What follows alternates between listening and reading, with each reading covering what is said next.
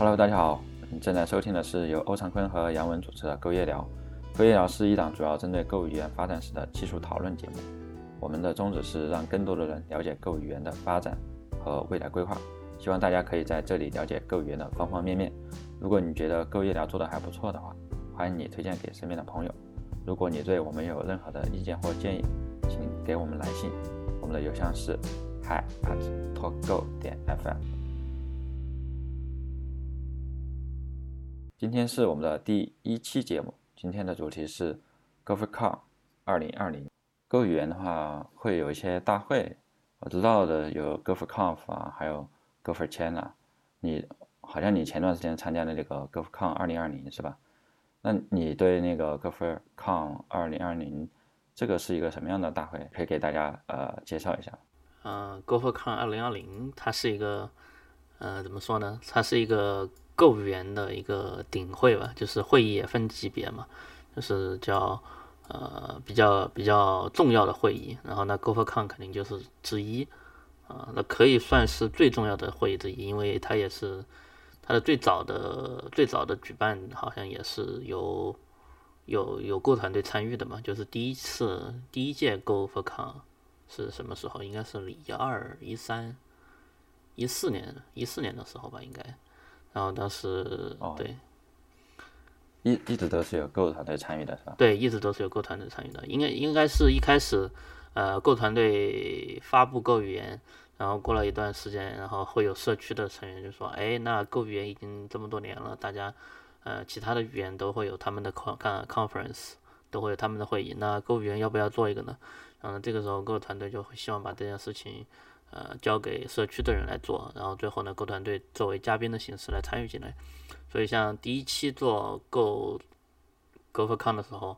我记得好像是也是在像 Go Time 的那个播客里面，他也会，他也。他曾经那个 Rob Pike 也参加的时候，就就给这个第一届 GoForCon 做过宣传，是，然后当时，对，应该是一三年还是一四年，我记得不是很清楚了，可以查一查。嗯，到时候我们可以把这个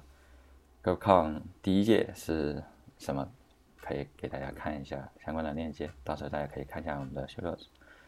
那你刚刚提到就是。GoCon 它其实还是在那个 GoTime 之后举办的，是吧？呃，不是在 GoTime 之后，而是因为因为因为一开始 Go 是没有 GoTime 的，然后当时但是在很早很早之前就已经有那个叫做 ChangeLog 了，就是 GoTime 它是 ChangeLog 旗下的一一档博客节目，对吧？哦。对，然后呃最早的一你去看最早的一期那个嗯 ChangeLog 就是呃最。跟 Go 相关的最早的一期 ChangeLog 应该是 ChangeLog 的十几期吧，然后是 Rob Pike 参加，Rob Pike 跟他们的一个主持人，然后再聊呃 Go 语言怎么怎么样。那那一期的标题我记得应该是 The Go Programming Language，然后然后 rob pack 在结尾的时候就提呃跟大家宣传了一下，然后我们今年有一届 Go for Con，然后这个时候就相当于给社区做了一个宣传，然后就邀请大家一起来参加。然后这应这应该算是我了解到的 GoForCon 的一个起源吧，就是，嗯，那具体的情况当然我我我其实，呃，今年参加 GoForCon 也是第一次参加，所以，呃，我还算一个新人啊，好，我对他的了解其实也不够多，嗯，啊，对这个你第一次参加，其实，呃，我也了解了一下嘛，他的这个费用好像还还蛮贵的，要一百一百美元还是多少，对吧？一。才可以参加，而且今今年的话都是因为疫情都改成线上了，线上也要一百美元。啊，其实是这样，就是呃，如果你去看其他的语言的一些这些 conference 这些会议的话，呃，比如说 C 加加啊，C 加加有一个很很有名的会议叫做 CPPCon 嘛，然后它的它的门票的价格是一千多美元，就是你如果去线下参加的话，那是跟这个一百美元其实比起来就是相当相当贵了。就是我，我其实想参加 C 加加 conference CPP con，嗯，已经想参加很多年了。就是从我来德国，呃，想要想要各种参加各种技术大会，然后就就物色这个 CPP con 很多年，但实际上每次都由于它高昂的价格，实在是参与参加不起。GoForCon 我记得以，对，然后我记得 GoFCon 以前好像也是好几百美元吧，然后今年因为改成线上了，所以变成一百美元了，突然就感觉呃非常的便宜，对，比较亲民对价。对，就非常亲民了。其实它这个跟也跟其他很多呃我参加的学术会议其实也很很相似，就是比方说我我参加一个学术上的会议，呃，就是科研上的会议的话，其实它的门票也是很贵的，也是相当于门票要需要花个四五百，对，四五百美，呃，我在欧洲的话是四五百欧元，在美国的话也四五百美元这种，所以相比来相比之下的话，一百美元的呃门票参加这个 GoFCon，我觉得就是跟白捡一样，嗯。但是这个还是有不一样嘛。一般线下的话，它几天的话，应该还包括，呃，至少包括餐饮，对吧？啊、对，这个呃，会有包括餐饮吗？是是你在会场里面去吃的那些呃零食是可以包含的，呃，比方说咖啡，对，就像喝咖啡啊，然后里面的甜食啊这些，然后就是呃茶歇的时候就没有正茶歇餐。没有正餐吧？应该没有没有正餐。对我参加的学术会议是没有正餐的，然后正餐的话是会有安排一餐，因为因为比方说我参加那个 HCI 的 conference 的话，然后他一年呃他一个星期的一一个星期的日程，然后会有在某一天的某个中午安排一个大家一起吃饭的时间，其他的时候都是自己解决。哦，这样子对啊。跟国内应该是不一样的，对吧？国内应该是会包含餐饮，包含各种所有的全全包。国内的有那个搭配，比方说 a x a m i t 啊什么的，它是有那个餐饮的，就是中午一餐嘛。但这样能够满足所有人的胃口吗？呃，反正你就吃一餐，当然你也可以自己出去吃吃，因为因为中间的间隔可能就大概一个多小时，其实哦，你要再去找吃的也不是很方便。啊，那就是日程安排比较紧密啊。是，其实其实我觉得应该是跟也跟文化有关吧。比方说像，嗯、我觉得在国内的话，可能大家都没有什么叫做饮食上的禁忌，对吧？比方说不不太可能遇到一个吃素只吃素的人，但是在在欧洲这边或者是在美国就不不吃这样子，就是你还是会遇到很多人很奇怪的，就是他这也不吃那也不吃就吃素，呃，严格的素食主义者。嗯嗯，虽然嗯、呃这个其实没什么，但是想要安排一个餐饮，然后让大家都满意，其实也是很难的。然后最后最终就变成了啊、那我们干脆干脆就不办，然后少收点钱，呃，安排一个什么茶歇，你可以大家一起喝茶，呃，喝咖啡，然后大家一起 social 一下，然后对哦，那那就是吃饭的话都是自己到外面去吃，是吧？呃对，这个可以在附近吃。对对，但今年情情况不一样嘛，就是今年都换成线上了，所以就是就没有任何 茶歇都没有了。对，就是喝喝咖啡跟他们一起交流的交流的机会也都也都消失了。就是今年的形式是，呃，一开始你注册，注册完了之后，他会给发一封邮件。然后我当时收到那封邮件之后，他要求我去加入一个 Discord 的一个 channel。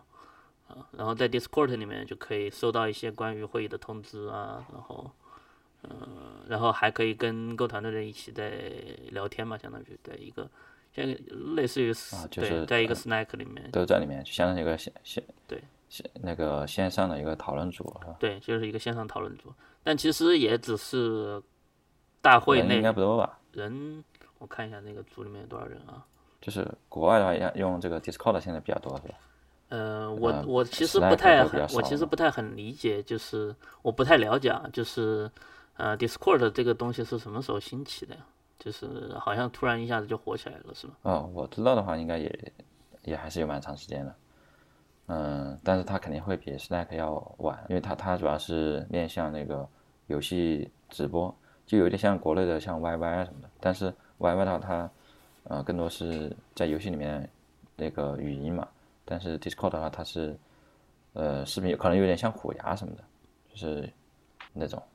可以直播游戏啊，或者说那个交流游戏。所以相当于它这个产品也还是迭代了很长一段时间的，对吧？是，应该我知道的话，至少都有两三年以上。嗯，Slack 就比较久了嘛，对吧？对，嗯，所以我觉得，但是我我我知，对，啊，你说，呃，对，所以我就觉得像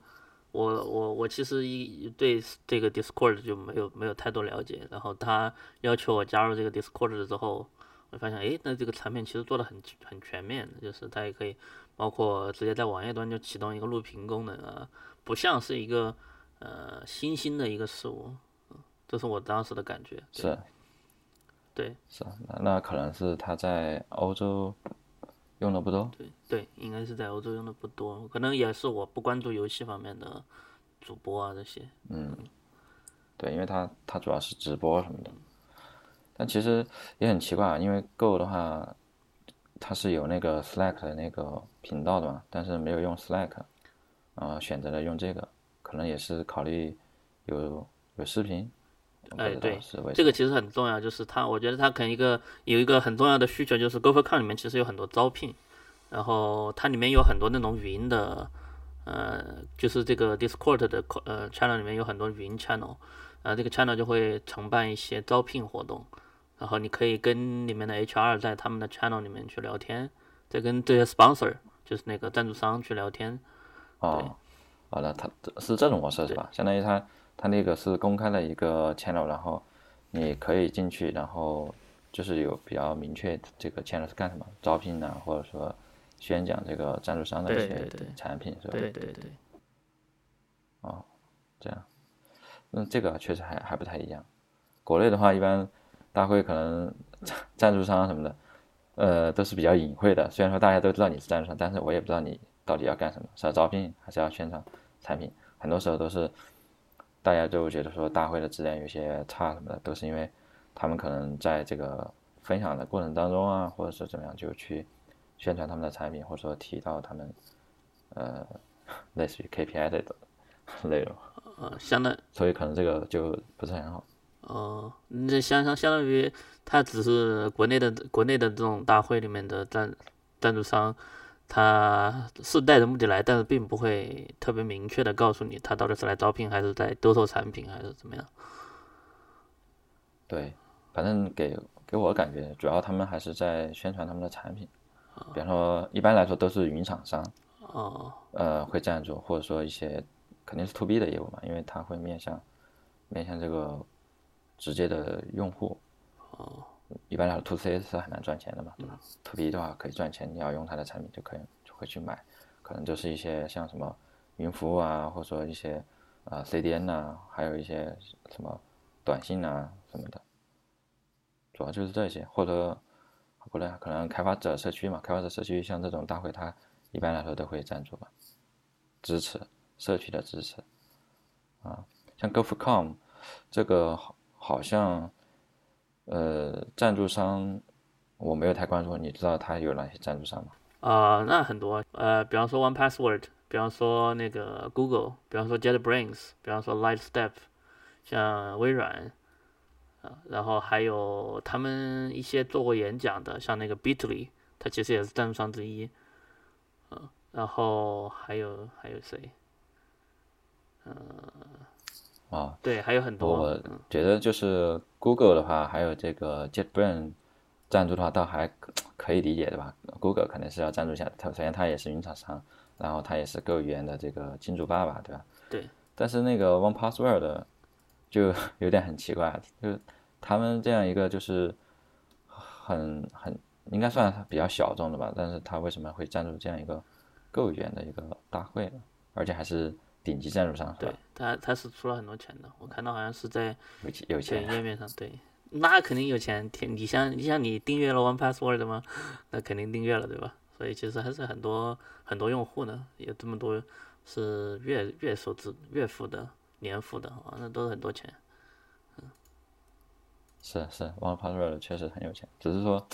就它跟 Go 语言的关系，倒还没有觉得说这离这个这么近，对吧？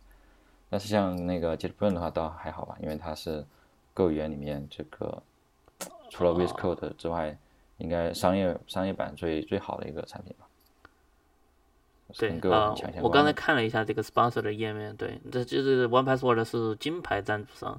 它算第二级的赞助吧，当然没有到顶级的。呃，然后顶级的是一个叫做 Chimi 的一个一个招聘平台，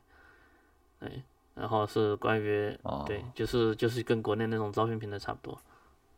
哎，不对啊，啊，对不对？Chimi 它不是一个招聘平台，呃，对对，排在最前面的那个一个赞助商叫做 Chimi，然后 Chimi 的话，它是一个银行的一个业务，然后他的主要目的是来招聘，因为他的旁他的赞助旁边就写了，他是正在招购物员的工程师，然后你可以直接申请。啊，对啊，那那他他这种就是带带着很明显的这种目的，所以对 多给点钱，对对，就是为了招招人来的。因为我觉得这样也可以理解，是因为 Go GoFCon 的话，算作是总的来说还是算是一个呃全球比较顶级的呃最顶级的一个会了，就是基本上呃有头有脸的。呃，对购购员保有一点保保持一些热情的，基本上都会参加。呃，只要没有其他任何影响或者什么，一般都会来参加。而且更何况这次还是线上嘛，所以基本上只要你呃，只要你是这个社区的人，基本上都会来。啊，只不过只是说可能能不能碰到，像说你可能今天呃大会第一天。然后可能因为是线上，但是我又安排了其他事情，然后我没有来。但第二天我可能在一个 Q&A 里面露个脸，啊，或者是在 Q&A 里面问个问题，或者是在那个 channel 里面发点消息，然后跟大家呃打个招呼，然后这种对，就其实包括很多购团队的成员，他们也是也是这样子，就是他他其实他也是自费的去参加这个 GoFCon 嘛，然后参加这个 GoFCon，然后。啊，报了名，然后就是有很多购团队的人也参加了这个大会，对对吧？对，也是很多个，呃，像那个之前在 Twitch 上直播的那个购团队的那个叫谁来着？对，他也参加了，就是他参加了之后，就是他其实没，其实你其实我参加几次会都没有看到他，但是我后来突然发现在一个 channel 里面他发了条消息，对，就是相当于呃会，顿时顿时有一种即视感，哇，这个。其实我我觉得这个播客也是这样，就是有时候听到一些人，然后参加一些播客，就觉得哇，顿时比较有点亲切这种感觉，好像呃离得也很近，也不是说那么遥不可攀，或者说完全没有这种交集。对对对，所以所以就是其实虽然说有这些赞助商，但是他们的目的也很明确。那你从你的角度，你呃刚刚有简单说一下，就是因为这个大会它的这个价格是比较便宜嘛。那除此之外，你觉得你？为什么要报名这个 GoFCon 二零二零呢？呃，其实我的最主要的目的还是能够找有一个跟购团队进一步接触的机会，就是你能够正儿八经的去问，直接问一些购问题给购团队，嗯、跟他们对找他们对他们问一些问题，像呃这次，而且在我决定报名之前，他们的那个日程都日程表也出来了，然后我发现有些。很很有好几个我都特别感兴趣的一个 talk 演讲啊，对，然后嗯，所以我就呃报名了，对，啊，其实就是这种这种呃线上虽然说是线上啊，但是它可能也相当于是呃一对一的这种沟通，跟在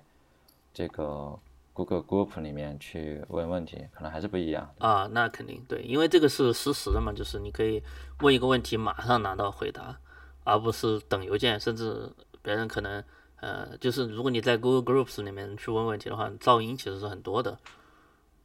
呃，对，而而且是文字沟通的话，其实很多时候，呃，就不是真正想要表达的意思，对，会会出现一些误解，权衡一下，对，是的，嗯，啊，对，所以这个也是参加大会可以见到大佬，对吧？大家可以有有。有觉得很不错的，你想去认识大佬，或者说想要去问问题的，其实都可以去参加。可能，嗯，这样的经历和感受会很不一样嘛。对。那你除了参加这个 GoFCom 之外，有其他的一些参会经验吗？因为我之前跟你聊，好像你也参加一些学术研讨会，那这个有有这方面的介绍吗？对，呃，如果。通嗯，笼统的来说，参会经历的话，其实我参加的会，参加的会应该可能不超过十个吧。就是从如果从我来德国之后开始算啊，就是对，从应该是从一六年，对一六年之后开始算。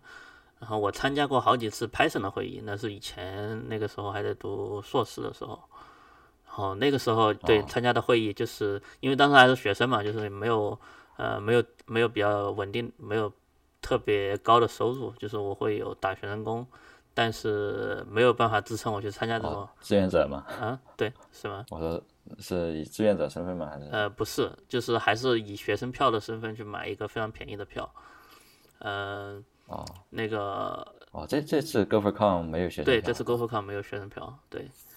嗯，然后当时参加，当时因为还是学生身份嘛，所以当时呃，就是很多想参加的会，其实都没有机会去参加，就没有钱去参加。就是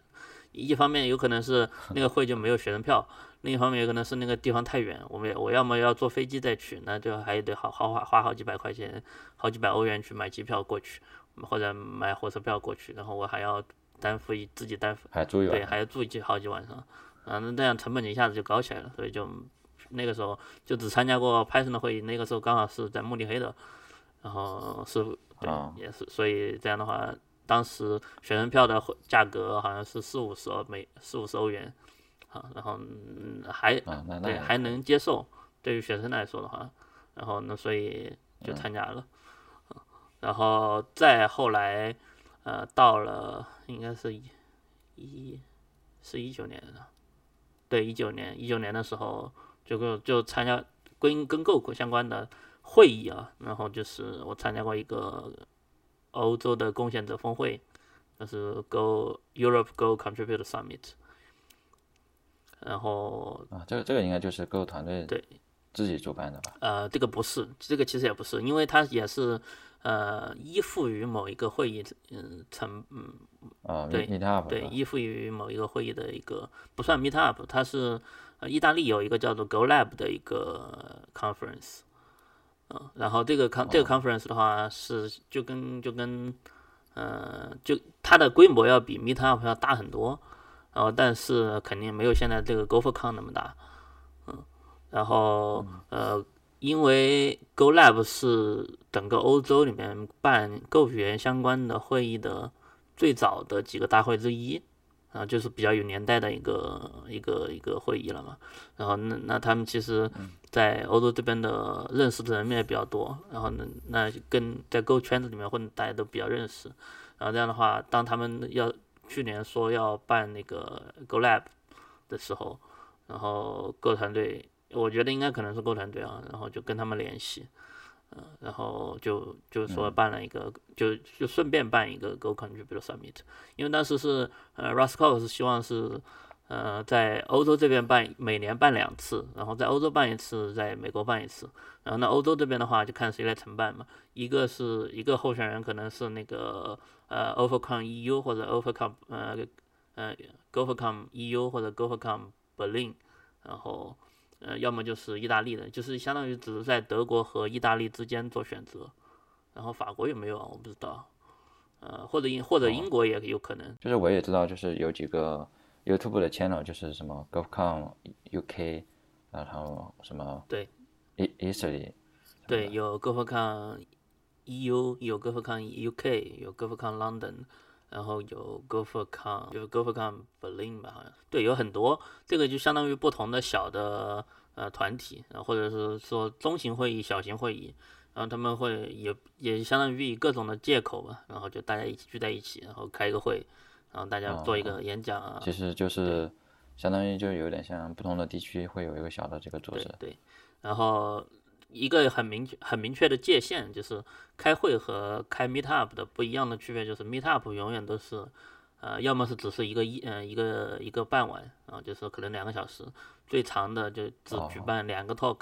然后一个 talk 可能一个小时，或者一个 talk 一个半小时。那这样的话，从晚上的六点、七点大家都下班了，然后这个时候参加一个 meet up，然后可以边吃饭边聊，或者是，呃，这边边参会边聊，然后这种。嗯，然后同时还会提供披萨嘛，就是这边的参加 Meetup 的一个呃一个一个经历是，呃，你去参加 Meetup，然后他是提供吃的，然后这个吃的呢不是那种我们正儿八经的说一个很正式的晚餐，可能有好多菜，然后大家可以一起坐来吃，或者是有一个正餐，然后大家可以坐在一起，然后各吃各的，不是，而是就比方说那个桌子上放了好几十个披萨，然后你可以拿几片，吃的，嗯，边吃跟边跟大家一起站着聊天。现在国国内的话，一般一些 meetup 或者说大会的话，也会有这种，或者说一些小的一些 talk 的话，都会有这种茶歇。一般来说，讲两个 talk，然后一个茶歇。如果是半天的这种情况，对对，中间会穿插一个茶歇。对，然后呢，所以我认为的，像他们做大会的话，就是呃，其实是带了很明确的招聘目的的，就是无论如何，他们办一个大会，有赞助商，然后那这个赞助商要么就是他想招人，然后要么就是卖他公司的产品，啊，然后基本上是这两个目的。对。那呃，刚刚有提到就是这种 com com 或者说 meetup，那你之前有参加一些学术的研讨会吗？学术研讨会跟这个。这种大会有什么不一样学术讨论的话，嗯，其实我感觉跟我之前参最大差别应该是不用自己给钱吧？对，最大差别就是不用自己给，因为参学术会议是学校给报账的。呃，其他的方面的话，我觉得其实差别不大，因为大家带的一个很重要的目的就是去社交的，就是呃，不管是这个 GoFCon 的技术会也好，然后还是这个以前我参加的学术会也好。嗯，然后像我去，应该是在一九，也是一九年，一九年年初的时候，我参加过一个那个 ECI 的顶会，呃，开，呃，叫 CHI，然后这个会的话，它其实也，它是一整一整周的日程，然后它也包含了就是 g o o c o n 他们这边有的，就是你要你你你也会去参加 talk，它的 talk 会明显的比 g o o c o n 要多，这个是肯定的，因为嗯，所有的在这个会议上发表的论文都要都要。呃，被接受的论文都要做一个 talk 嘛，呃，就就是那个长论文啊，就是 full paper。然后，Go for 看的话，这个它就三天，呃，然后所以就是从信息量的密度来讲的话，其实呃，学术会议的信息量密度还是比较比较大的。你还会不停的要去跟人去沟通他的，如果你是关注某一个领域的论文的话，然后你会不停的跟那个领域的这些呃同僚。去交通交流个想法，然后或或者是勾搭机会，看有没有呃去他们实验室实习啊，呃去他们实验室做学术访问啊这种的机会。然后同时像学术会议的话，也会有也会也有招聘会，就是在我记得是当时一九年的时候，呃我参加那个会，然后我在一个 Google 的一个展台上面留了留了信息。然后最后会，Google 会给我发邮件，说我们在这个会议上收到了你的信息，然后呃，我们有招聘活动，然后你要不要考虑一下这种，嗯，然后哦，这种学学术会对也有一些赞助商，对也有，学术会也也有赞助商，对，Google 也是一直都是很很慷慨的去赞助这种比较顶级的学术会议的，嗯，啊，一般可能就是学术会他会专注于一个一个一个方向去做研讨，对吧？不像。大会的话，可能它 talk 的话会，嗯，它可能是跟 Go 语言相关的，但是因为 Go 语言它是一个基础语言嘛，所以，呃，各种类型的可能都会有。嗯，其实也不是，就是学术会议的话，因为也是一个，呃，也是一个比较庞杂的一个体系，就是，呃，比方说你说做做人机交互相关的研究，然后那其实这个领域涉及的面就非常广，你可以更偏人一点，更偏心理学一点。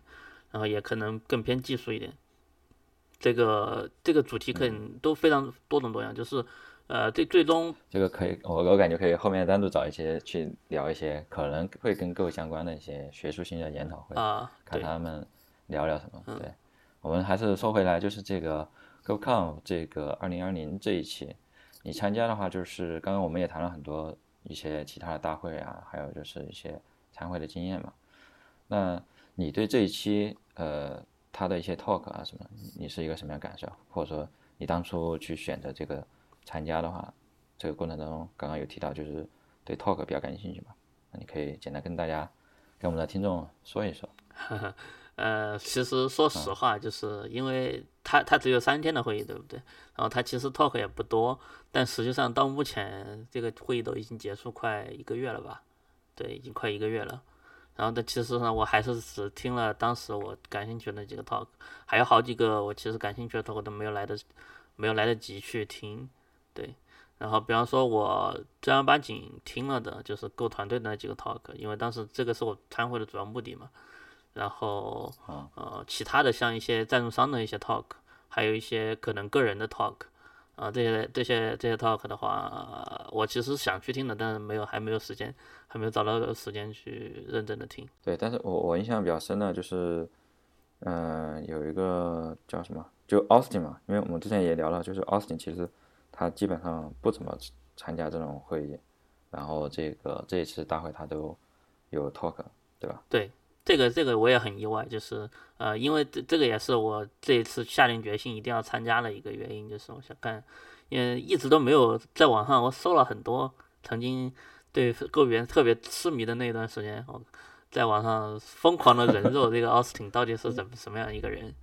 嗯，然后他为什么呃在网上搜不到他太多信息，就是你能够通过一些像 Git 的提交记录发现。奥斯汀他早年就是在购物园开园之前就已经在购团队实习了，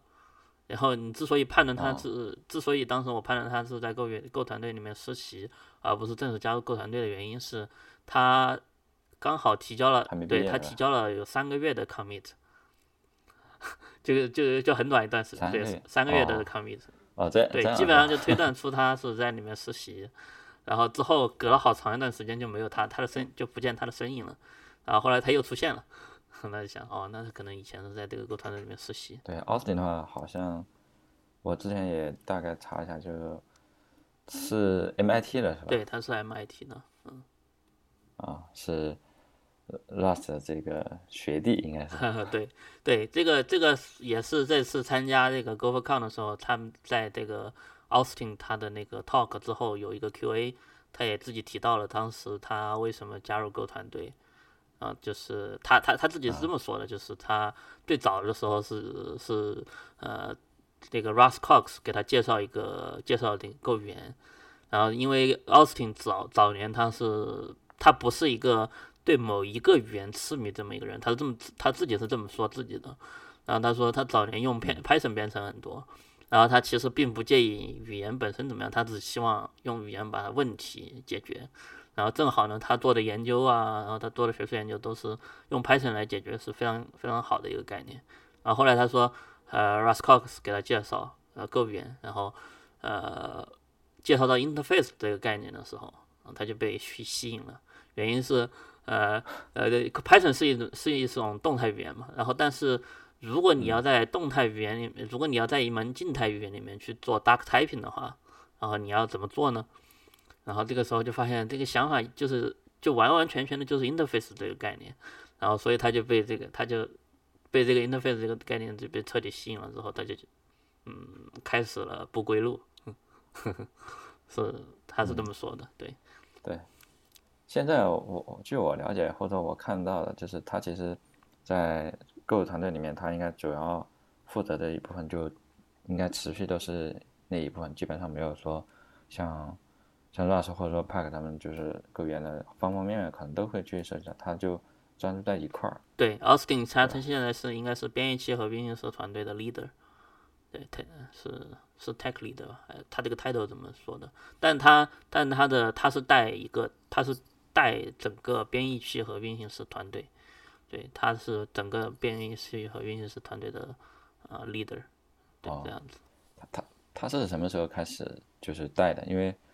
呃，我我现在都还不是很知道，就是你刚刚说还是第一次知道他他是这个 leader，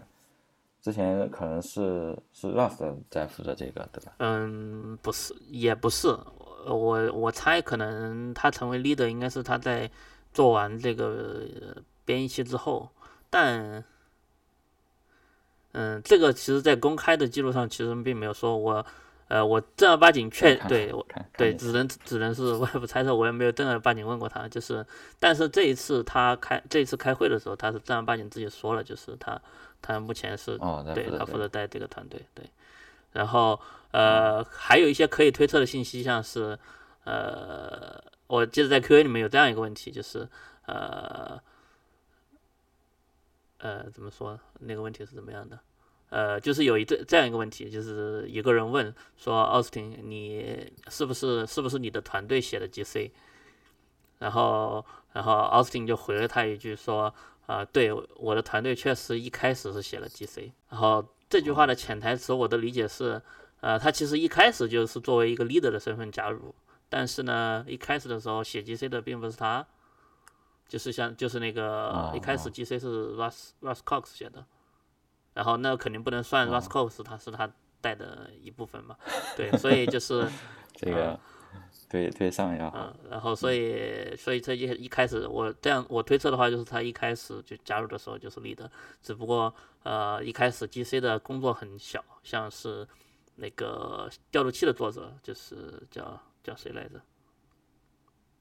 呃，就是写调度器的那个作者吧，呃，然后他呃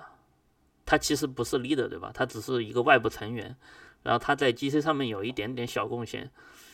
但从那以后，GC 发生了哪些变化？一点从那个站分裂变，变到站移动。是 Go 团队里面的吗？还是你刚说他是外部的？是？他是他是 Go 呃他是 Google 的那个 Tooling 的一个团队的一个成员。是是那个 Austin 吗？呃不是那个调度器的作者。你不是有几个 talk 吗？都觉得不错。这个他讲这个运时。他当时的 talk 叫叫什么？是呃，异步抢占。对他在这个里面讲了，在他他在他这个 talk 里面讲了，他找呃异步抢占这个为什么最终变成了一个信号基于信号的一个异步抢占。然后他在那个 talk 里面讲了很多他们之前的设计，就是他怎么一步一步的，最终到一点一四是一点一三一点一四，对一点一四的时候就。呃，最终决定了做成了一个基于信号的一个异步抢占的一个实现。啊，这边介绍了像呃一开始他们尝试对在一个基基本的问题是解决 GC 的一个停顿问题了，就是异步抢占。然后因为如果你的代如果你的应用代码里面写了一个死循环，然后呢这个死循环的话它不会产生任何函数调用，这跟呃，Go 语言以前的那个抢占的机制是相冲突的，就是如果你是死循环的话，除非循环停止，呃，一个很运行时间很长的一个循环，没有产生其他函数调用的话，哦，那么如果你呃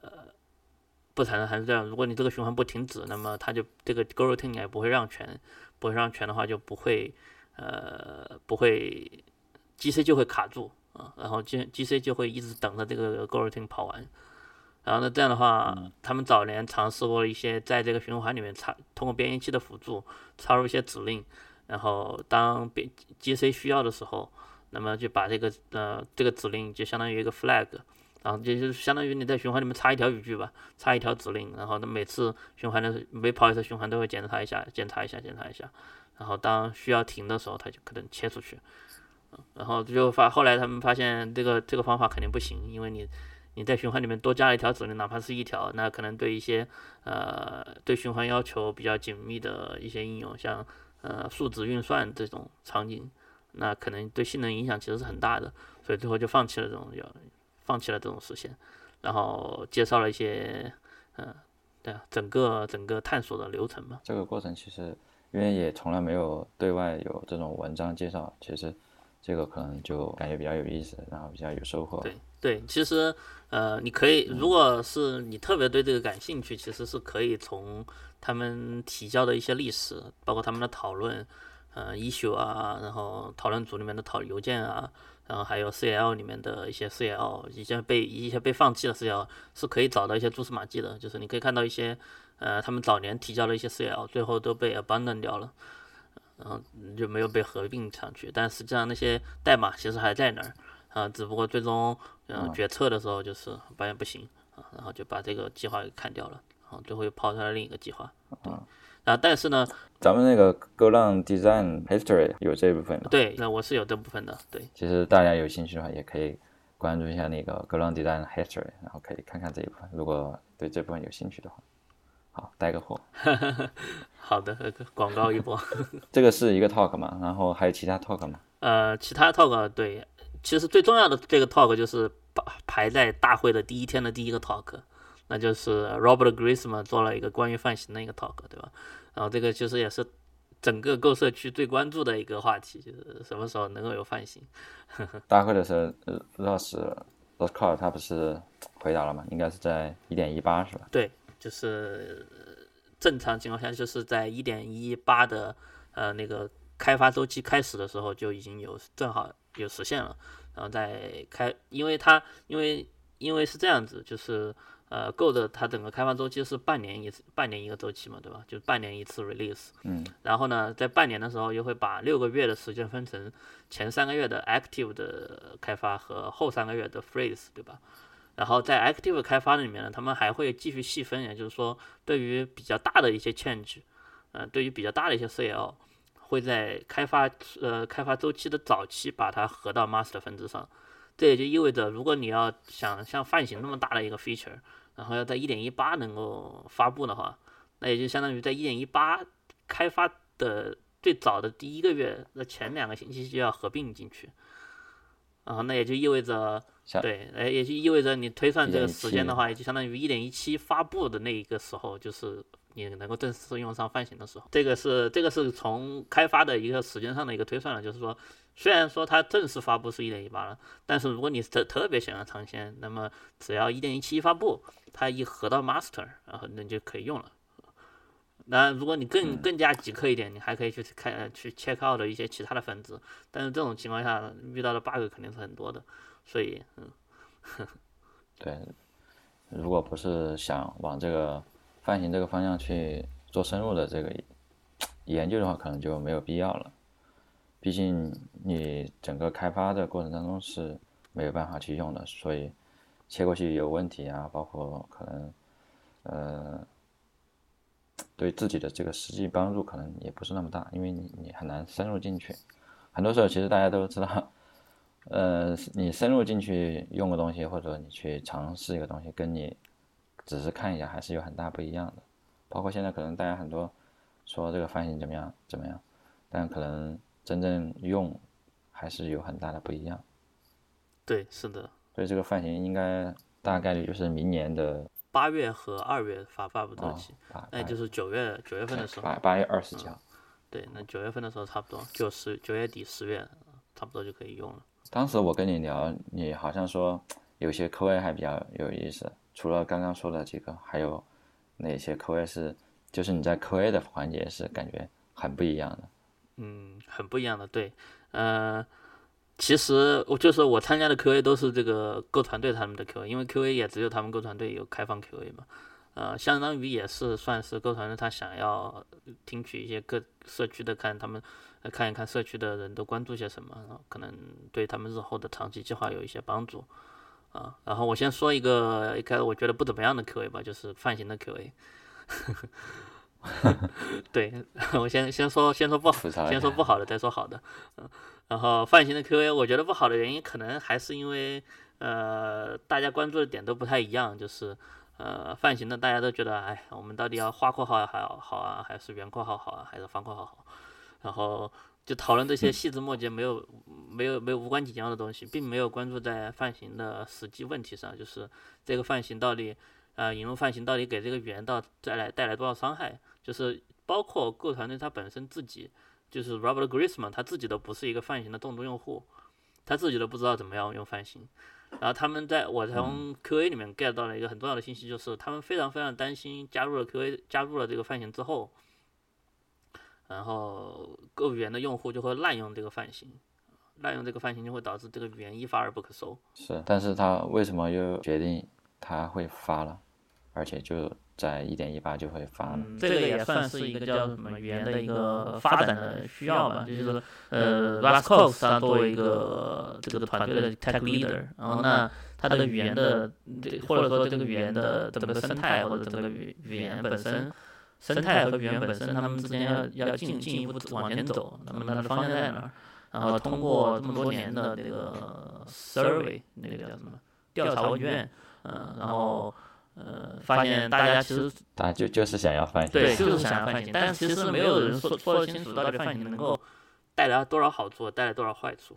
嗯，然后其实因为 Go 语言它的一个很重要的特点就是，我们都知道，就是 Go 语言的，呃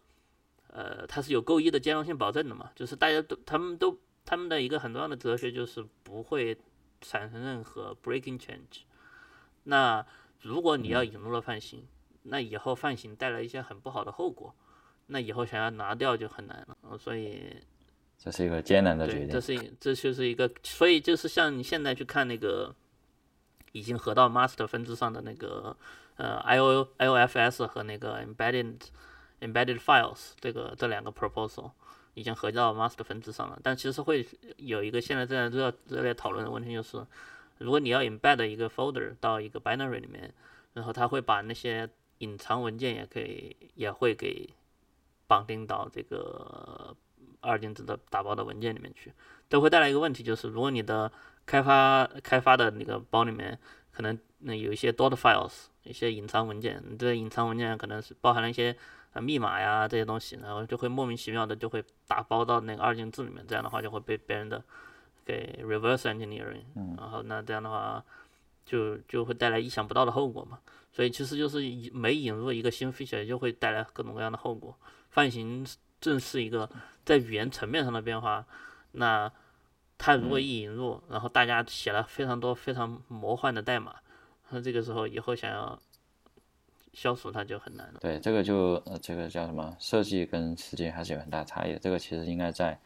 Go Model，就是这个包管理应该就有非常大，大家应该会有很大的感受。对，对啊，就是一样的。设计者感觉完美无缺，但是大家用的时候感觉 这个深坑无限，无限无限的深。是的，但这个东西就看怎么看嘛，对，大家不管怎么样都会有，是吧？对，现在已经决定了，一定要有，所以，嗯，对。不过也不知道到底会不会发现实在不行，然后可能又给 reject 掉了，嗯，也也很难说。嗯，对，也不一定，因为他发了 master 的话，他也有可能会 revert。对对对。他有有一个那个叫叫什么周期嘛？对。但这个可能就也也会产生非常大的影响才可能吧，因为毕竟这个社区要了这么久，然后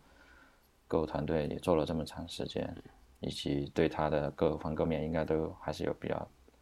比较多的这个理解了，应该不会随随便便就 revert 掉。对的，嗯。这这两个应该是比较重磅的，其他的其他的 talk 你有听过有什么感受吗？嗯，其他的。嗯，我说 Q A 吧，就是我还是继续说 Q A，就是像，嗯，还还是聊到那个奥斯汀的 talk，就是他其实里面还后来还聊到很多很重要的，就是未来的运行时会怎么发展，这个这个也是我是我觉得听呃就现在这个奥斯汀的这个 Q A，我就觉得觉得它是一个非常好的 Q A，就是我从里面这个讨论的过程当中，其实就其实是收获到了很多信息的，而不是在听。这个泛型的 QA 那种讨论一些无关紧要的问题，啊，然后说回到运行时未来的发展，然后那个奥斯汀他提到过，呃，提到了，呃，运行时未来会考虑那个一个一个叫做呃 Profile Guided Optimization，然后会往这个方面发展，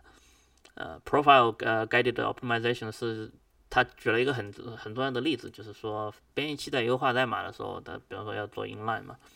然后呢，做 inline 的话，呃，其实有些时候做 inline 是没有必要的，就是你可能这个 inline 效果不是很明显，但实际上你在做 inline 的时候要做很多分析，那这样的话你的编译器时间又增加了。然后呢，引入 pro 呃 profile guided optimization 的话，就可以告诉编译器说这个地方不要做 inline 了，然后你就可以节约很多的这种编译时间。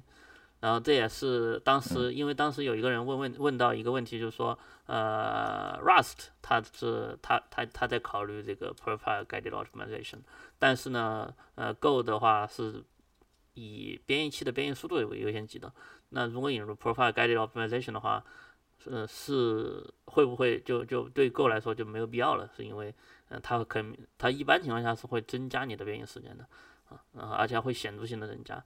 然后奥斯汀就也明确的就拒绝了这个观点，说，诶，他其实觉得 Profile Guided Optimization 其实很好，啊，而且它能够给 Go 语言解决很多编译器上的优化的问题，就是说，像编译器可能，呃，需要可以更快的编译出来，就是做了很多没有必要的优化就不要做了，所以他觉得，呃，他说他明确了说，这是一个未来，呃，运行时编译器发一个的一个发展方向。然后他还提，呃，除了这个 profile guided optimization 之外，他提到，比方说像运行时，呃，做内存分配这一块，呃，他提到了关于 GC 的未来的发展方向，啊，内，呃，或者说是 GC 和那个内存分配器的发展方向。像目前正在做的一个还没有还没有看到任何 CL 啊，他说的，呃，我不知道大家怎么证验证这个正确性，但是你可以相信我，就是他说，呵呵他说，呃，现在他们正在做一个 life 呃对象的一个 lifetime 的嗯 lifetime 的 prediction，啊、就是一个对象的存活时间的一个预测，然后就是啊呃，就是说，比方说，呃，Go 语言和呃 Go 语言的一个很大的特点就是它的 GC 它不是一个，呃，它不是一个，呃，它不是一个移动 GC，对吧？就是说你的呃，因为因为它是因为 Go 语言的 G- GC 它呃内存分配器是一个基于 TC malloc 的 GC，也就是说相当于如果一个对象要分配分配内存，那么其实是从运行时已经管理好的一个多级的内存结构，你们拿到一块内存，然后把这个对象给放上去，在这个过程当中，嗯运行时会在分配的这个时候决定到底要把这个对象放到哪儿更好，而不是说像移动 GC 一样，你先拿一大块内存，然后你就直接往上放，就是增长一个叫做 bump allocator，然后你就直接的把这个把这个呃对象就一直往上增长，然后最后你再释放掉，这样会产生很多内存碎片嘛，然后移动 GC 会把这个对象给合到一起，啊，然后 Go 的 GC 不是这样，然后那那那其实一个想法就是，呃，你怎么你能不能够预测这个对象的存活时间？像 Go 的话，因为它不是因为因为 Go 语言本身的设计导致了说像这个语言它的对象的分配率不是很高，像比方说跟 Java 做对比，然后呃 Java 的话，它其实是一个叫什么呃，基本上所有的对象都是子针啊，然后那这样的话，它的对象就倾向于分配很多对象，分配率很高，然后但是存活时间就倾向于很短，就是大量的对象它其实存活时间很短，就很快的需要 GC，那么它呃也就相当于这个语言如果要跑得快的话，运行时就需要支撑一个非常快的分配率，呃，然后也需要支持一个嗯对对象的一个存活时间的一个预测，然后那 Go 的话，其实它不要它它已经做了一个层级管理了，那它已经在分配的时候就已经做了一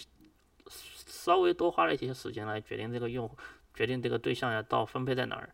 然后呢这个时候呃它要预测这个对象呃他的存活时间，然后应该怎么做，嗯、这个是也是他们目前那个呃那个成员叫什么 Michael，嗯、然后他正在做的一件事情，嗯、未来的一个 long term plan，嘛嗯对，挺好看，就是对未来还是有很多呃期期盼的啊，还是有有有不错的一些对，嗯，然后还有还有像是我们能现在能够见到的，像是那个 register based calling convention 的一个切换，嗯，应该会在一点一七的时候发。对，其他还有很多很多，就是啊，对这个呃参加这个同样的同样的时间啊，就是同样的那个 QA 的时间，一共应该是呃一个半小时的时间。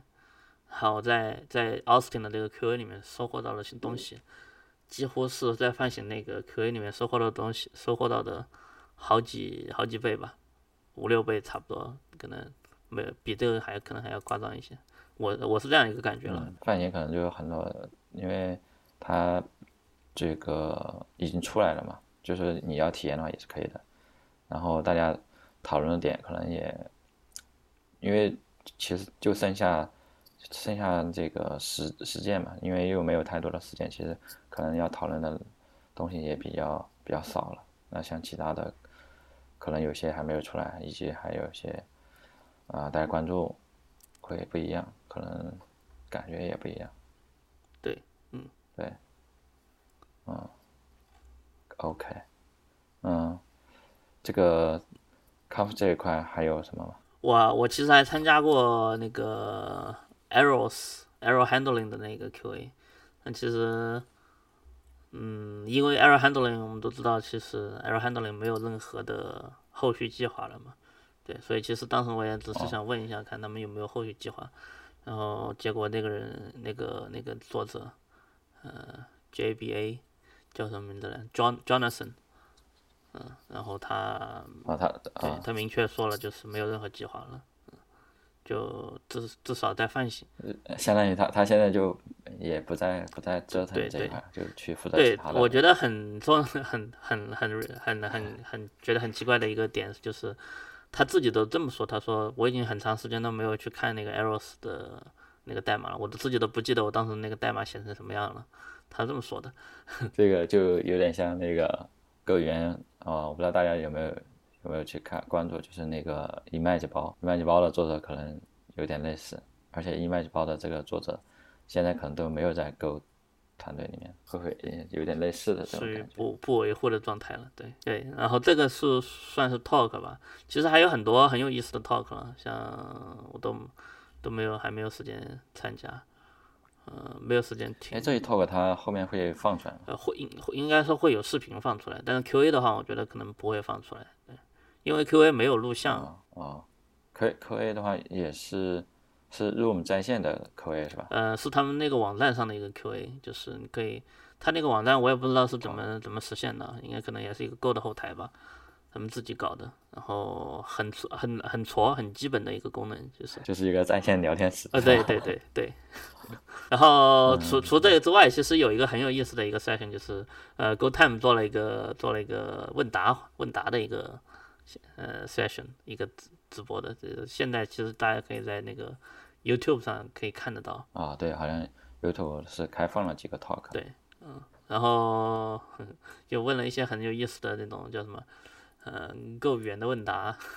跟问一些嘉宾，呃然后让问问他们答，比如说像看了问这些嘉宾，呃，你们对那个够语言谚语的。呃 Robpack 够语言谚语的了解程度，然后比方说举是是。嗯，比方说就举个例子吧，就像呃 Robpack 的够语言谚语里面有一句话叫做 “A little copy is better than 啊什么”，就是说一点点的拷贝，然后是比什么样更好的，然后就答不上来。嗯。我现现在好像也也不太记得他有说了一些，因为好像是有专门的一篇文章去说对，比方说 “see go is not go”，然后这种就是一个很很有名的，对吧？然后比方说 “don't communicate by sharing memory”，“sharing memory by” 什么，这个大家都知道，对吧？然后这些这些谚语，然后很难的，就像刚才说的，“a little copying is better than” 什么什么，呃然后这个大家可能记得不是很清楚了。但是 当答案揭晓的时候，大家都哦，这怎么不是显然吗？这个各各语言的第一呃，这个叫什么？应该算是第一作者，跟现在还是跟现在这个 leader 可能还是不不太一样。嗯、对，嗯，嗯这个应该大家也能够感同身受吧？对，就是这个东西是你的，跟你是这个有点像什么创始人跟职业经理人的一个差别，但可能这么类比不太不太合适，但是有这种感觉。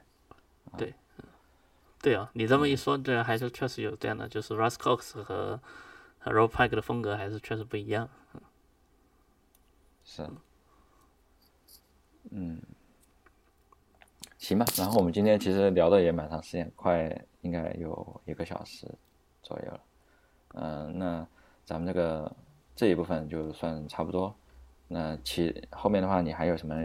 要补充的没有？嗯、我应该暂时没有了吧？对，其实我我的我自己列了一个简短的 notes，也很多东西没有提到，我们可以以后再有机会再聊吧。可以，然后我们后面再单独来聊一些一些细节的东西，或者一些其他方面的东西。啊咱们今天这个有关 GovCon 二零二零的参会体验以及其他大会的一些体验，简单就跟大家聊到这里。那我们最后一个环节就是看最近有什么呃需要跟大家分享的，可以跟大家推荐一下。其实呃，我最近看的东西也不是很多，但是呃有在看一本小小册子，一本小书，对，叫《有限与无限的游戏》。这个的话是那个美团网的王鑫，然后也推荐他，啊、我就念一段他的一个推荐语吧，啊，希望大家也可以看一看这本书，就是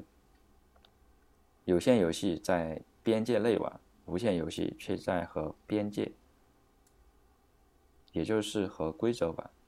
探索改变边界本身。实际上只有一个无限游戏，那就是你的人生。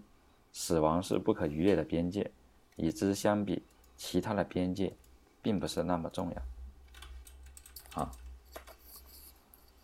啊，这本书还是比较短的，然后我现在看了差不多一半，啊，看的比较慢，但是觉得还是有不同的观点吧，啊，就不一样的理解，包括人生，包括你在做的事情，包括我们现在正在做的事情，我就分享这本书。嗯，好的，那到我吧。啊，其实我我我我我看的没有这么多，呃，社科人文还是什么？你这个应该是属于社科人文类的数据是吧？他的书上提提议的是叫建议上架互联网文化，文化类的啊，也可以文化类的。嗯嗯，好。嗯，呃，这个不重要，就是呃，我最近其实买了一本书，呃，就是说补补全我呃以前学习上的一个板短板，就是我买了一本叫做《Partial Differential Equation》，啊，偏微分方程是一个，呃，是一个是这个好好硬啊。对，然后这个这个书的作者叫做 Evans，他其实呃 Lawrence Evans，啊，那这这本书应该很有名。我不知道有没有中文版了。呃，这本书的目标读者是研究生，然后就是 graduate studies，对，研究生，嗯嗯，然后数学系的研究生读的一本书。然后我最近最近买了这本，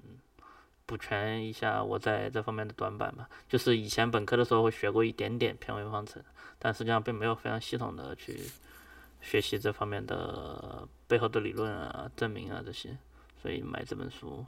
希望记。你说到这个，你说到这个方程，我感觉我的头脑里，呃，好像没学过。对，我觉得你可能应该学过偏常微分方程，对，在微分呃那个高等数学里面可能学过。如果是工程类的话，高等数学里面感觉很多很多东西都已经忘掉了啊。大家如果有兴趣可以看一看啊，我感觉我已经。连这个是什么东西都不知道。好了，呃，那我们今天就到这里，谢谢常粉。好的，谢谢大家。嗯，好，谢谢大家。